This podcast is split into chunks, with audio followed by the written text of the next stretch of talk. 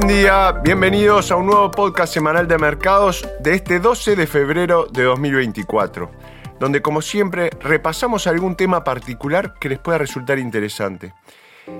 Hoy hablaremos de los Magnificent Seven o los Siete Magníficos, estas siete compañías que en 2023 tuvieron un gran crecimiento en el valor de sus acciones y entraremos a ver en profundidad si son comparables entre sí las unas con las otras. Santiago Queirolo Dominio los acompaña hoy día y este informe fue preparado por Christian Cole.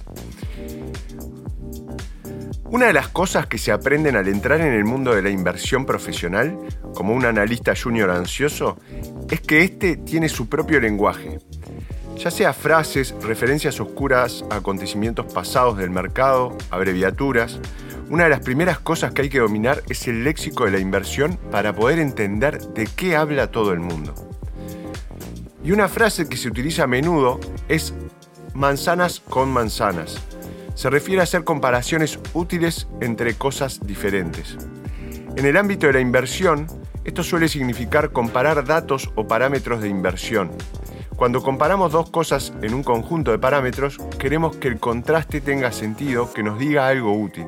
Y para ello hay que comparar dos cosas que compartan la suficiente relevancia como para que la comparación tenga sentido.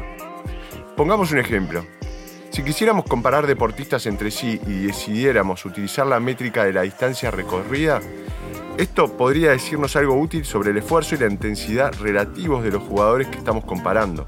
Pero imaginemos que profundizamos en los datos y nos damos cuenta de que algunos jugadores son tenistas mientras que otros son futbolistas. ¿Se trata de una comparación apples to apples o manzanas con manzanas? La respuesta, en el contexto del uso de la métrica de la distancia recorrida, sería no.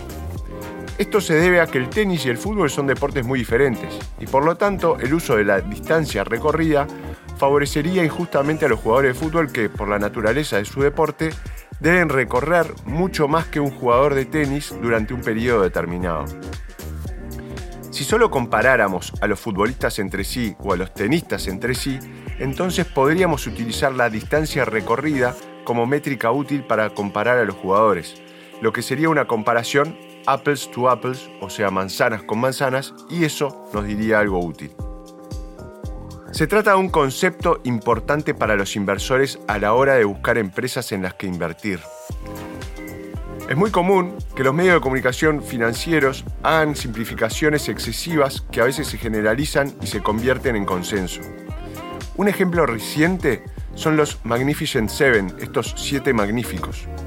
El año pasado, siete de las mayores compañías cotizadas en Estados Unidos contribuyeron a la mayor parte del rendimiento del mercado financiero.